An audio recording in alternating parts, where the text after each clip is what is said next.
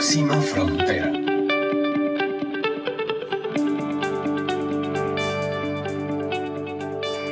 Hola, hola a todos y todas, espero que estén muy bien. Yo soy Carla Chávez y este es un nuevo episodio de Próxima Frontera, el podcast para conversar de temas de sostenibilidad, no solo ambientales. Recuerden que sostenibilidad tiene tres patitas y es como un banco que si una pata no funciona, pues se nos cae. Las tres patas son lo económico, lo social y lo ambiental. Y la sostenibilidad nos dice que tenemos que mantenernos en el tiempo, que tenemos que perdurar, que tenemos que hacer que las cosas duren, que no sean esfuerzos aislados, que construyamos con visión de largo plazo. Eso es sostenibilidad. Y hoy es un día para mí muy especial compartir con alguien a quien admiro, aprecio un montón y nos viene a enseñar, a ver, cosas que pareciera que ya sabemos, pero que mentira, todos los días metemos la pata y me incluyo todos los días decimos, pensamos, consumimos y nos expresamos de formas en las que metemos la patica en temas de equidad, en temas de género. Y esta semana que se celebró, ya ahí ven, ese es el primer error. No hay que decir celebró. Esta semana se conmemoró el Día Internacional de la Mujer. Y ojo, ahí están las alertas con las que siempre tenemos que estar muy atentos porque en esos pequeños detalles es donde está la diferencia. Como dicen, el diablo está en los detalles. Y hoy vamos a aprender de esos sesgos o esos errores inconscientes o no tanto que cometemos todos los días en el uso de nuestro lenguaje y en la forma en que nos comportamos.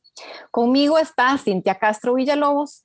Cintia es psicóloga de profesión, pero además es activista, es una mujer súper eh, preparada en temas de género, es empresaria, además eh, cofundadora de la empresa Efecto Boomerang, que asesora a organizaciones en la creación de estrategias empresariales y de comunicación con enfoque de género. Cintia es además una de las 100 mujeres que la revista Forbes Centroamérica califica como poderosas, entre muchísimas otras distinciones que podemos reconocerle a Cintia. Bienvenida, querida Cintia, a Próxima Frontera. Muchísimas gracias, Carla. Aquí contentísima de estar con vos, a quien admiro y quiero montones también. Ay, gracias. Bueno, viste, metí la pata en la presentación.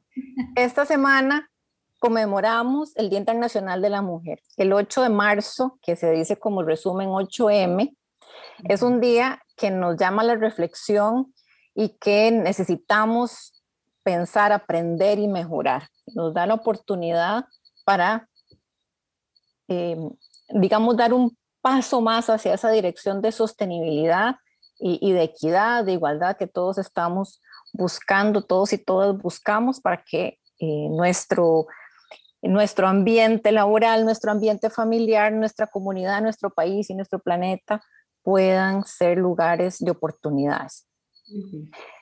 A mí me encantó, Cintia, el, el video que circuló, bueno, de todos me, encantó la forma en cómo lo abordaste, explicarle el Día Internacional de la Mujer a los niños. Eh, porque, a ver, si no lo entendemos así, eh, digo que es como la herramienta más poderosa para poder explicarlo, si nos lo explicamos como niños y niñas. Eh, entonces me gustaría pedirte que usaras esa analogía y que introdujeras de esa forma el tema. Perfecto. Bueno, uno de los retos que tuve que me pidieron fue grabar un video para poder explicarle a estudiantes de escuela cuál era el significado del Día Internacional de las Mujeres. Y una de las cosas que les comentaba es, imaginémonos que llegamos a una fiesta y a nuestros amigos les dan este, 10 confites y a nosotras nos dan solo 7. Y si eso nos parecería justo. Y por supuesto que es injusto, pero también es parte de lo que todavía vivimos. Las mujeres hemos logrado avanzar en derechos humanos. Definitivamente ahora votamos, ahora tenemos acceso a cuentas bancarias, ahora hay leyes que nos protegen para que no nos violenten, pero muchas de esas leyes son bastante recientes. y pensamos hasta hace poco, todavía podían acosarnos en la calle y no pasaba nada. Y hasta hace poco hemos avanzado en estos temas. Y entonces el ejemplo que daba es cómo los hombres futbolistas ganan muchísimo más salario que las mujeres que son futbolistas. En pleno 2021, ¿verdad? Donde tenemos muchísimo conocimiento en temas de derechos humanos y hemos luchado por la igualdad.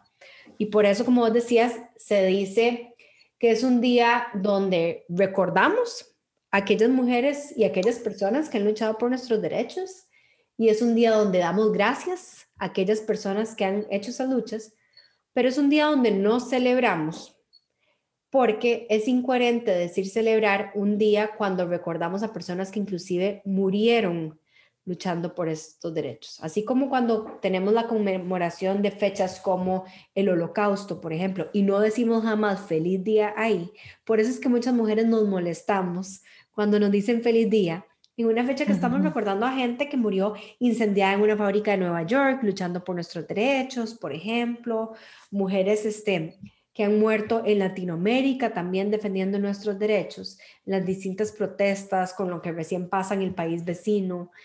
Entonces es como, es como mal, se, se siente mal decir feliz día en ese día. Y el otro concepto, hablando ahorita de, de, cómo podemos hacer, hacer decir las cosas más apropiadamente, es hablar de las mujeres.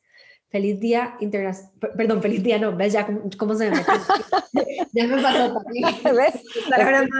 Es, es facilísimo porque son, es que es, nuestro lenguaje está, ¿verdad? Tan, tan impregnada, esa, esos, em, estamos condicionadísimos a que cualquier celebración es, decimos feliz día, felicidades, celebremos, pero aquí es donde tenemos que hacer un alto, ser conscientes, ser coherentes, consecuentes y decir, oh, no, no, perdón, feliz día, no eh, felicidades no, no celebremos, pensemos, revisemos cómo están nuestros roles en la empresa, en la casa, en la comunidad.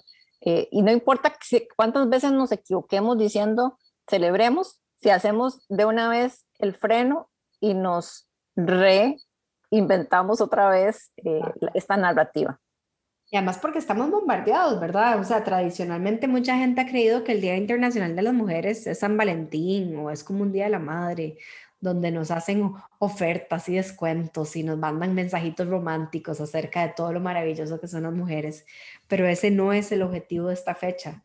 Esta fecha es, es un el objetivo es que hagamos activismo, que tomemos conciencia de todo eso que falta para que logremos la igualdad y lo que te decía es que hablamos del Día Internacional de las Mujeres, porque la situación de, de las mujeres no es igual en todos los casos. No es lo mismo ser una mujer que vive en lo rural que en lo urbano, no es lo mismo ser una mujer con discapacidad, no es lo mismo ser una mujer heterosexual que una mujer homosexual, bisexual, una mujer de otra identidad sexual. Y todo este tipo de cosas, por ejemplo, ser una mujer racializada versus ser una mujer considerada blanca en nuestra sociedad versus una mujer eh, considerada negra, indígena. Y todo este tipo de cosas hace que tengamos acceso a diferentes oportunidades, a diferentes privilegios y que enfrentemos diferentes situaciones de discriminación. Entonces, comenzar a hablar del Día Internacional de las Mujeres es tomar conciencia de que la realidad de todas las mujeres no es igual y que tenemos que tener cuidado con un movimiento, con un feminismo blanco, con un feminismo desde los privilegios de una clase social alta que está luchando por algunas desigualdades, mientras hay otras mujeres en otras situaciones que todavía están viviendo otro tipo de desigualdades. Cintia, ¿y cómo hacemos, ahora que mencionas la palabra feminismo, cómo hacemos para que esto tampoco se nos convierta en un tema de lucha de géneros de que el feminismo y el machismo muchas veces se ponen como si estuvieran en la misma categoría, o entonces cuando decís es el Día Internacional de las Mujeres y entonces te preguntan los hombres, ¿y cuándo es el Día Internacional de los Hombres? ¿verdad? Porque entonces estamos buscando, como siempre, e-, esa paridad eh, eh, eh, en todo, ¿verdad? Llevándolo al extremo. Entonces, ¿cómo manejamos desde la, desde la teoría de la inclusión y la igualdad de género ¿Cómo podemos entender este machismo slash feminismo? El, el, feminismo es un movimiento que busca la igualdad entre hombres y mujeres. Lamentablemente a veces la gente lo confunde y lo pone como concepto contrario al machismo, cuando si quisiéramos nombrar un concepto contrario al machismo, pensando que, a ver, el machismo lo que es es que los hombres tienen más poder sobre las mujeres. Entonces, tienen, tienen más poder para ganar salarios, tienen más poder para tomar decisiones, para dirigir países, empresas, etc. Y si quisiéramos decir que le estamos dando vuelta a la tortilla, que es muchas veces el, el, el tipo de concepto que hay, estaríamos hablando de embrismo. Macho, machismo viene de macho y embrismo viene de hembra. Feminismo no es eso. Feminismo es un movimiento que busca la igualdad entre hombres y mujeres y que las mujeres tengamos acceso a las mismas oportunidades que los hombres. Ahora, hay gente que puede decir, ¿y por qué entonces eso no se llama igualitarismo? ¿Por qué le ponemos feminismo? Porque tenemos que nombrar a esa población que está siendo invisibilizada, vulnerabilizada, discriminada. Al igual que hablamos de los derechos de las personas indígenas, al igual que hablamos de los derechos de las personas con discapacidad, hablamos de los derechos de las personas LGBTIQ, hablamos de los derechos de las mujeres, porque son quienes viven la discriminación y por eso el movimiento se llama feminismo, porque está buscando la reivindicación de esos derechos que las mujeres siguen todavía no pudiendo vivir este, en temas de, por ejemplo, violencia, ¿verdad? Una de cada tres mujeres sigue siendo víctima de violencia. En temas de brechas salariales, que estamos con una brecha de más de un 20% entre hombres y mujeres que realizan un mismo trabajo, vivimos todavía hostigamiento sexual en el trabajo y muchísimas situaciones que todavía siguen ocurriendo. Y sí es importante, como vos decís, que a veces, uy, feminismo es una mala palabra. No, feminismo no es una mala palabra. El feminismo, de hecho, beneficia a hombres y mujeres, porque muchos hombres en los talleres que damos también dicen, es que yo estoy harto de que a mí se me etiquete con ciertos roles por ser hombre. Estoy harto que a mí se me diga que tengo que ser el proveedor, que tengo que ser el protector, etc. Esos, esas cargas que están viviendo los hombres vienen del mismo machismo. Cintia, y, ahí habría otra palabra que me gustaría que, que, analizáramos, que es el de la masculinidad. Eh, y, y, he escuchado por ahí que se habla como de nuevas masculinidades. Eh, a, mí, digamos, yo no estoy personalmente de acuerdo con decir nuevas masculinidades, porque la masculinidad, lo que pasa es que tal vez no la hemos definido muy bien, no es que es nuevo, es vieja. Pero ¿cómo entonces metemos en esta ecuación el concepto de masculinidad? Ok, primero hablamos de feminidades y masculinidades en plural, porque no existe una única. Por ejemplo, puede ser que otra mujer en su feminidad decida ser mamá y dedicarse a su rol de madre. Y puede ser que yo desde mi, feminidad decida que lo que quiero hacer es dedicar toda mi energía y mi esfuerzo a mi carrera profesional. Y ambas son válidas, no hay una única manera de ser mujer.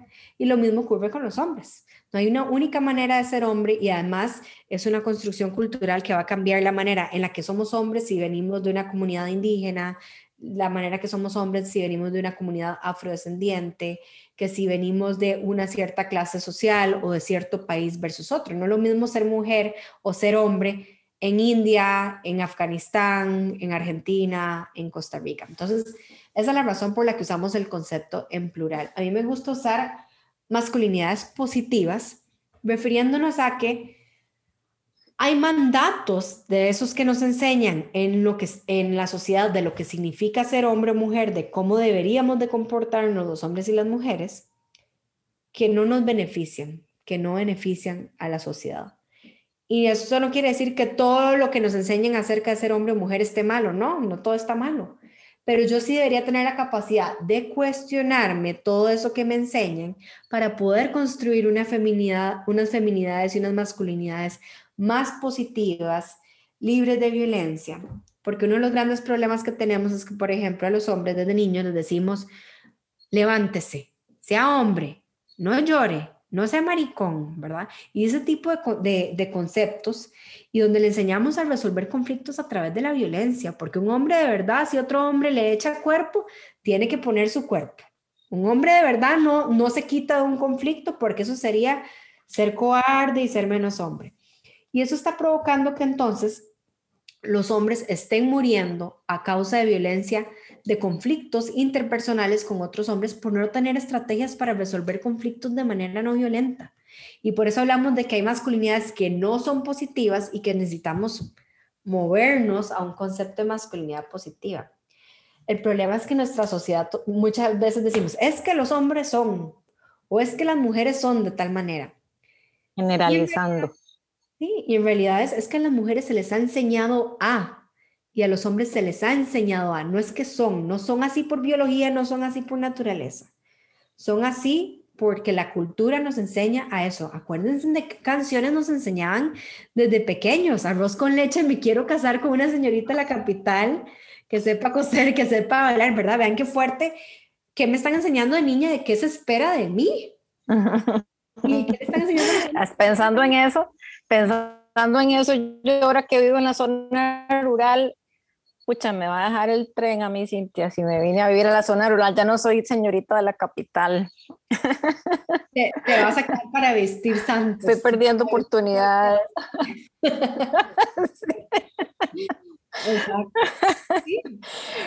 Eh, Cintia, hablemos de, de, este año de la pandemia.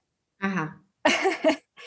Eh, este año, de, bueno, ya cumplimos un año de haber iniciado este proceso planetario, ¿verdad? Que nos ha enseñado tanto, donde ha habido, pues, obviamente mucho sufrimiento, pero creo que sobre todo tenemos que rescatar el aprendizaje que como generación podemos sacar de, esta, de este cambio de condiciones. ¿Cómo, cómo ha, cómo, cómo ha sentido usted desde su experiencia este, este movimiento en temas de energías, género, eh, más derechos, menos derechos, reacomodos. Eh, por ejemplo, sabemos que las mujeres de por sí presentan tasas de desempleo mayores que los hombres y ahora en pandemia muchas mujeres más que hombres se quedaron sin trabajo, se aumentó el desempleo en Costa Rica, por lo menos los datos que tenemos de, mujeres.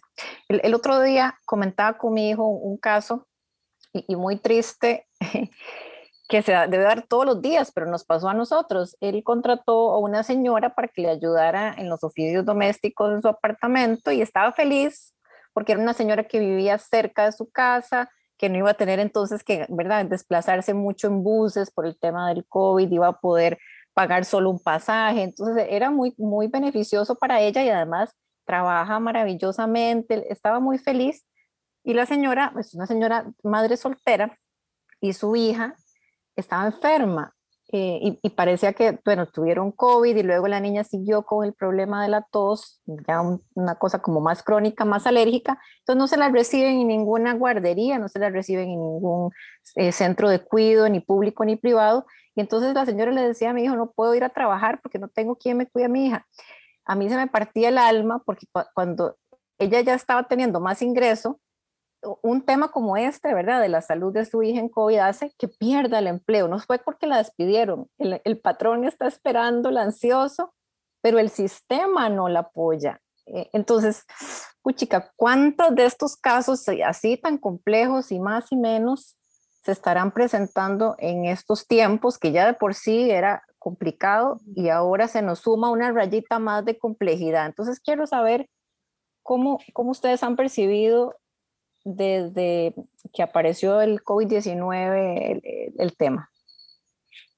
Pues es muy complejo porque, porque hemos retrocedido, lamentablemente. El Foro Económico Mundial dice, por ejemplo, que faltan 257 años para lograr la igualdad de género en términos económicos, pero ese número lo habían calculado antes de la pandemia. Lo que sabemos es que ahora falta todavía más. Porque antes de la pandemia, las mujeres dedicaban muchísimo más horas por semana a las labores domésticas y de cuidado que los hombres. De hecho, le dedicaban eh, casi 36 horas por semana a las mujeres y casi 14 horas por semana a los hombres, que es más del doble. Y lo que se ha visto en los estudios es que a raíz de las cuarentenas, el teletrabajo, etcétera, la cantidad de labores de las mujeres ha aumentado por lo menos en dos horas diarias y que además son interrumpidas muchísimo más que los hombres cuando están haciendo teletrabajo, porque por cultura los, la familia grita más, mami, mami, ¿dónde están mis zapatos? Mami, mami se cayó el internet ahora. Y eso hace que las mujeres nos veamos muchísimo más perjudicadas. Aparte que tradicionalmente, por, el machismo que hay en nuestra cultura, los hombres tienden a tener más propiedades como, como carros, por ejemplo. Entonces el transporte de las mujeres se ve mucho más vulnerabilizado. Las mujeres tienen menos propiedades a sus nombres, entonces, digamos, si eran emprendedoras y se vino la pandemia y necesitaban un préstamo para salir adelante, tienen mucho menos acceso a un préstamo porque no cuentan con propiedades que puedan poner a responder para accesar un préstamo. Y aparte, muchas trabajaban en sectores que fueron muy afectados. Turismo, sector restaurantes, ¿verdad? Sector alimenticio. Y como decías, sufrimos mucho más desempleo, a pesar que desde el 2009 nos graduamos muchísimo más con títulos universitarios que los hombres en Costa Rica. Sufrimos mayores tasas de desempleo. Entonces, sí se ha visto que lamentablemente eso, el aumento de la violencia, porque imagínense lo que es que si antes había situación de violencia doméstica en tu casa, ahora en la cuarentena te obligaron a encerrarte con el agresor. Sí, sí, muchas historias de eso. Eh, eh, hemos oído también hace poco una, una mm, panelista de, un, de una actividad nos decía que en una empresa agroindustrial las señoras estaban rogando que les doblaran el turno porque eh, querían trabajar extra, no solo por ganar más, sino por mantenerse más tiempo fuera de la casa. Exacto. Inclusive en un país, no me acuerdo ahorita en cuál fue, la estrategia que tuvieron que hacer es que de los pocos lugares donde la gente salía durante la cuarentena era al supermercado y a la farmacia. Entonces, las farmacéuticas inventaron un producto que no existía, que le enseñaron a las mujeres a decir que, o sea, a pedir ese producto y eso quería decir que esa mujer ocupaba ayuda. Y como el protocolo era que para comprar el producto tenías que poner la dirección de tu casa, una serie de cosas que esa farmacia se dejaba y le mandaba directamente a las autoridades. Todos los países tuvieron que ponerse creativos de cómo hacer, porque si estás 100% del tiempo encerrada con el agresor, ¿cómo denuncias sin que él se dé cuenta y sin que pongas en peligro tu propia vida? Que es un poco el movimiento que había aquí en los bares de de que si sentís que alguien te está acosando, llega y preguntarle al bartender por Ana, que dónde está Ana. Y el bartender sabía que, que Ana quería decir, estoy incómodo, estoy en una situación Ajá, ayudarme a salir de aquí. Y definitivamente este, son estrategias que son necesarias en este momento.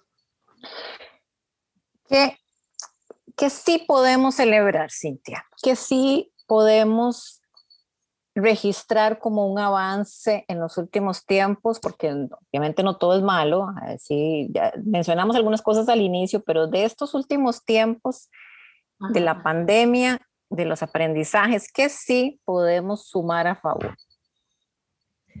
Yo creo que podemos celebrar eh, de los últimos años que tenemos una reforma procesal laboral que nos protege de que nos discriminen que ya no nos puedan preguntar, en teoría, porque hay empresas que lo siguen haciendo, pero en teoría, de acuerdo a la ley, no pueden preguntarnos que si tenemos hijos para discriminarnos si nos dan un puesto o no.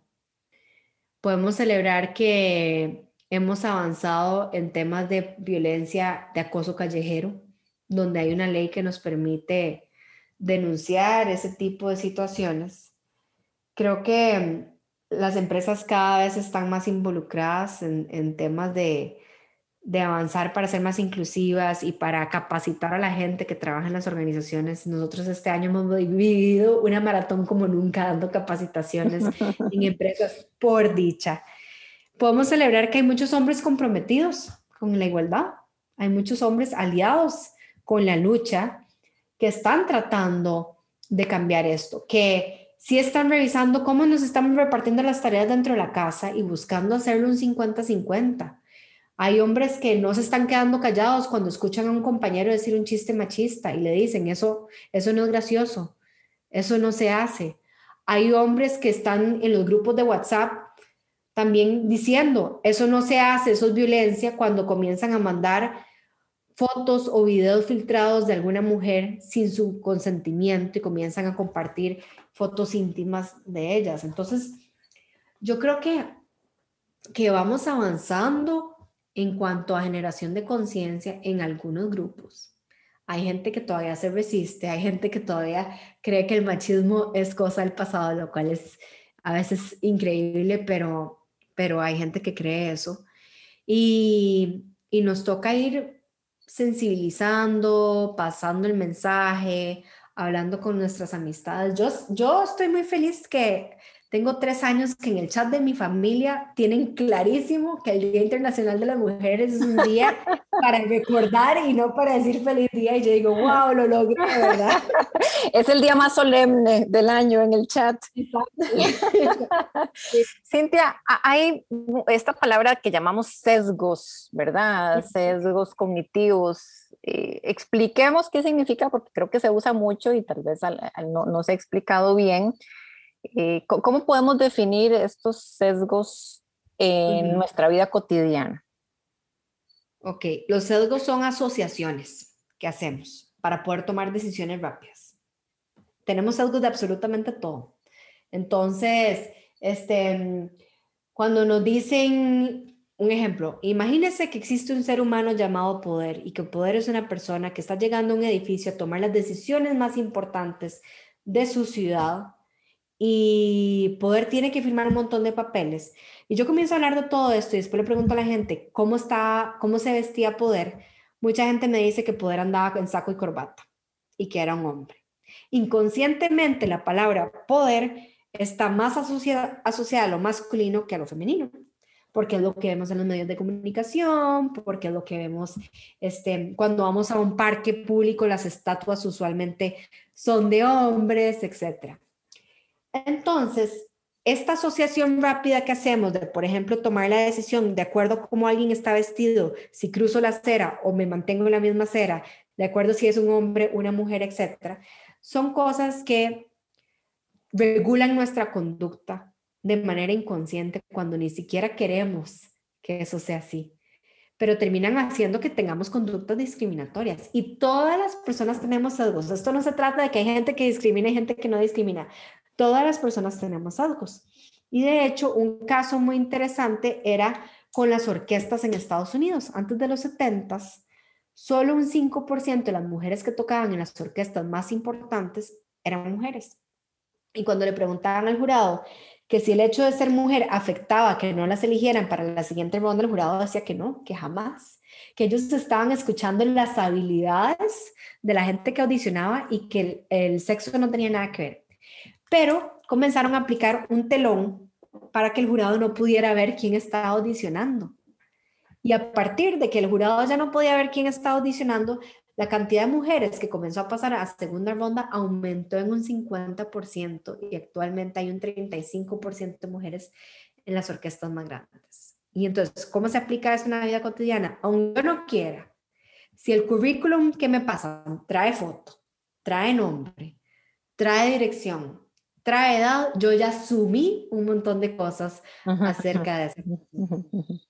Y en la vida cotidiana, si te digamos en la casa, ¿verdad? Está eh, pareja, niños o no niños, ¿cómo podemos identificar esos sesgos? no sé, por ejemplo, a mí se me ocurre cuando uno está haciendo cosas en la cocina, está como apurado o apurada, y entonces alguien, la otra persona está buscando algo que no encuentra o está haciendo, está picando muy despacio, o está haciendo las cosas diferente a como yo las hago. Entonces digo, deme, deme, deme, yo lo hago más rápido y, y, porque es más eficiente. Entonces empiezo a asumir y abarcar y abarcar más tareas porque yo lo hago más rápido, yo sé, usted es muy chapa, usted es muy lento, mejor váyase a ver tele mientras.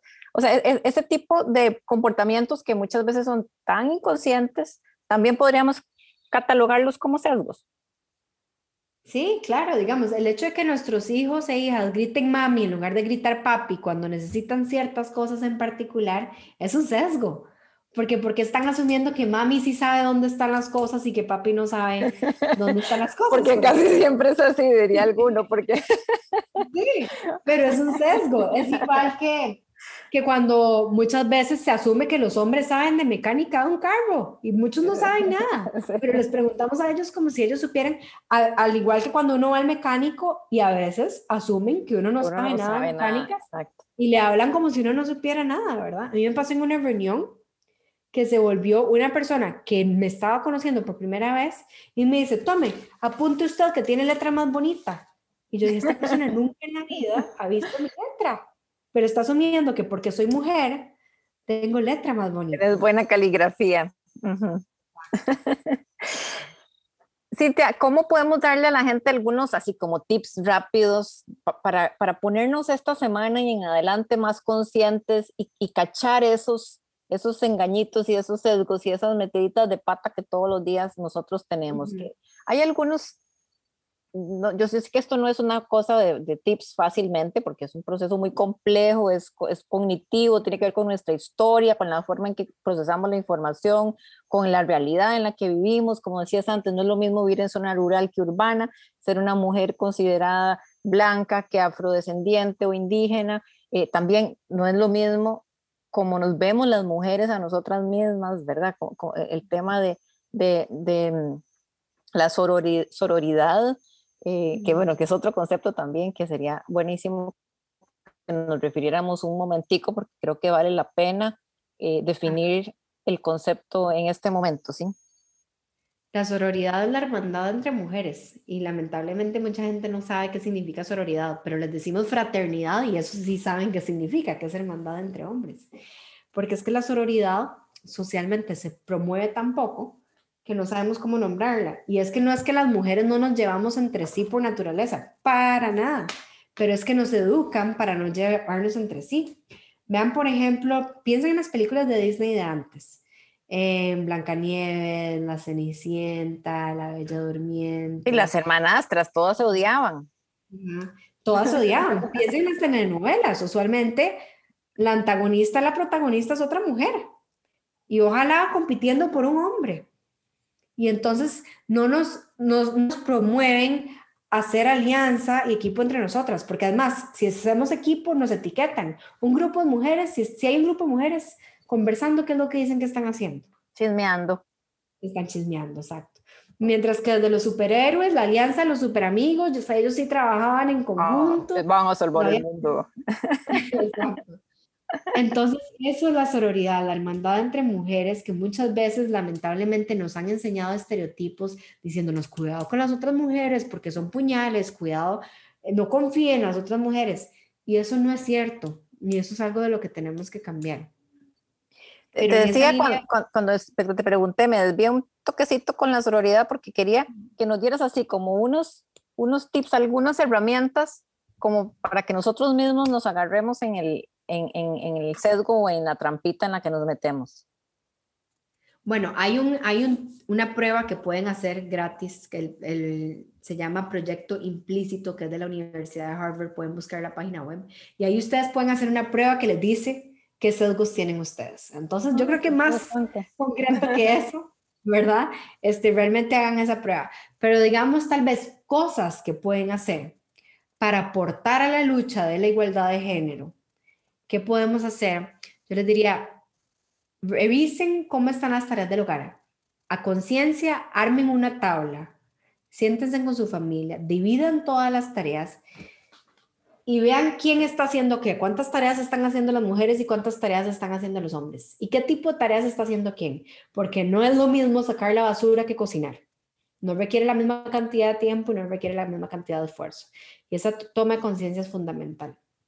Creo que lo otro que... Ahí, ahí depende, ahí te voy a decir, depende si estás separando los residuos, si estás haciendo todo el trabajo en casa para no generar residuos y al final sacas eso, también hay que considerarlo. Y aquí es un comercial, eh, es una tarea, es una tarea que la mayoría de las mujeres son las que hacen, eso nos lo dicen nuestras estadísticas. ¿Quién se preocupa por el reciclaje en casa? ¿Quién hace la separación? ¿Quién hace todo el proceso de llevar el reciclaje y mantenerlo y cuidarlo? más del 70% son mujeres. Exacto. Sí, revisar cada tarea, quién está lavando, ¿verdad? Todas esas cosas que voy a reciclar después, porque es muy fácil dejar ahí la botella y esto va para reciclaje, pero quién le está tocando la lavada, la secada, etcétera. Lo otro es preguntarme, ¿a quién estoy siguiendo en mis redes sociales? ¿A cuántas mujeres estoy siguiendo porque son influencers por sus cuerpos? Versus a cuántas mujeres estoy siguiendo porque son influencers por sus investigaciones científicas, por ejemplo. O por, su por sus ideas. Exacto. Además, pensemos de una vez a cuántas personas, a cuántas mujeres negras estoy siguiendo? ¿Cuántas mujeres indígenas estoy siguiendo? Porque ahí también puedo tener un sesgo. Y es que además, eso no solo, ponerme a ver a quiénes sigo, agarrar el Instagram y ponerme a revisar la lista me va a decir mucho acerca de mis sesgos. Pero además, el tema es que las redes sociales fortalecen por logaritmo el, el, sesgo que yo ya tengo. Entonces, tras de todo, me lo va a venir a fortalecer. Entonces, eso es súper importante. Revisar también mis autoexigencias hacia mí misma. Si de repente hay estereotipos en mis yo debería de, yo debería de ser de tal manera, yo debería tener tal cuerpo, yo debería de ser mejor eh, mamá. Si esos realmente son mandatos míos o si son algo que he aprendido socialmente desde los estereotipos. Y también, ¿cómo estoy juzgando yo a las otras mujeres desde esos mandatos? Buenísimo. Cintia, para cerrar el programa de hoy, quería hacerte la pregunta de cierre de todos los invitados y es, ¿cuál es la próxima frontera? En este caso, en igualdad de género, en equidad. ¿Cuál es la siguiente barrera a romper? ¿Cuál es el siguiente escalón a subir? ¿Cuál es ese muro que tenemos que empujar? ¿Cuál es nuestra tarea siguiente? Yo hablaría de dos. Uno es, Costa Rica ha logrado avanzar en la desigualdad para, para accesar a la educación entre hombres y mujeres. Estamos bastante bien en eso. Ha logrado, bueno, vino la brecha digital y la pandemia, lo cual complicó todo otra vez y hay que volver a revisar eso, pero ha avanzado en eso, ha avanzado en la salud de los hombres y las mujeres y ha avanzado en, en los últimos tiempos en tener gobiernos más paritarios pero la desigualdad económica que todavía vivimos es muy profunda y Costa Rica está en el reporte de género del Foro Económico Mundial en lugar 112 de 140 y pico de países, lo cual es súper mal. Entonces, esa es una cosa que yo creo que definitivamente nos toca mucho trabajar, que ahí tenemos que tocar temas de brechas salariales, de inclusión financiera, entre otros temas. Y el otro gran reto yo creo que estamos enfrentando y que todo lo que pasó en Estados Unidos recientemente con lo de George Floyd y Black Lives Matter no lo puso así en la cara es las luchas por la igualdad tienen que ser interseccionales. Interseccionales quiere decir que tienen que tomar en cuenta todas las diversidades que hay. Y es justamente lo que hemos estado hablando, no todas las mujeres somos iguales. Y a veces lo que pasa es que las luchas por la igualdad, las estrategias por la igualdad son pensadas solo para un tipo de mujer y no para todas las mujeres. Entonces es una deuda histórica que tenemos. Lamentablemente todavía vemos muchas mujeres en paneles dándole tips o consejos a otras mujeres como si todo el mundo tuviera los mismos privilegios que ellas tienen, como si todo el mundo tuviera automóvil, como si todo el mundo tuviera una laptop en la casa, etc. Y creo que esa conciencia de la necesidad de ser interseccionales es uno de los grandes retos que falta muchísimo por trabajar. Muchas gracias, Cintia Castro. Esta semana sé que es maratónica para vos porque es eh, la oportunidad de la empresa que has construido, Efecto Boomerang, de impactar, de comunicar, de educar, de apoyarnos en este proceso y como experta eh, lo haces súper bien. Nos inspiras mucho, sos una súper buena comunicadora, por favor seguirlo haciendo para no seguir nosotros metiendo tanto la pata eh, y ser eh, cada vez más como tu familia, súper alineados, que no se nos pase un, ningún 8 de, de marzo sin hacer las reflexiones correctas y sin ir reduciendo poco a poco esos sesgos que nos son producto de nuestra sociedad, nuestra crianza, nuestra historia y tantos otros factores que, que, se, que se mezclan en este momento. Gracias por tu tiempo, Cintia, en una semana especial y compleja para vos eh, y esperamos que para todos ustedes haya sido interesante esta conversación. Si quieren saber más, pueden seguir a Cintia, buscar Defecto Boomerang eh, y nos esperamos en un próximo episodio de este programa Próxima Frontera. Gracias, Cintia, que estés súper bien. Muchas gracias, Carla. Gracias por ser una gran compañera de luchas, porque definitivamente creo que no existe la igualdad, no, no existe la sostenibilidad sin igualdad de género y no existe la igualdad de género sin sostenibilidad. Así que gracias por todas tus luchas y seguimos en la lucha juntas. Así es. Y a todos ustedes un gran abrazo y se portan bien. Chao.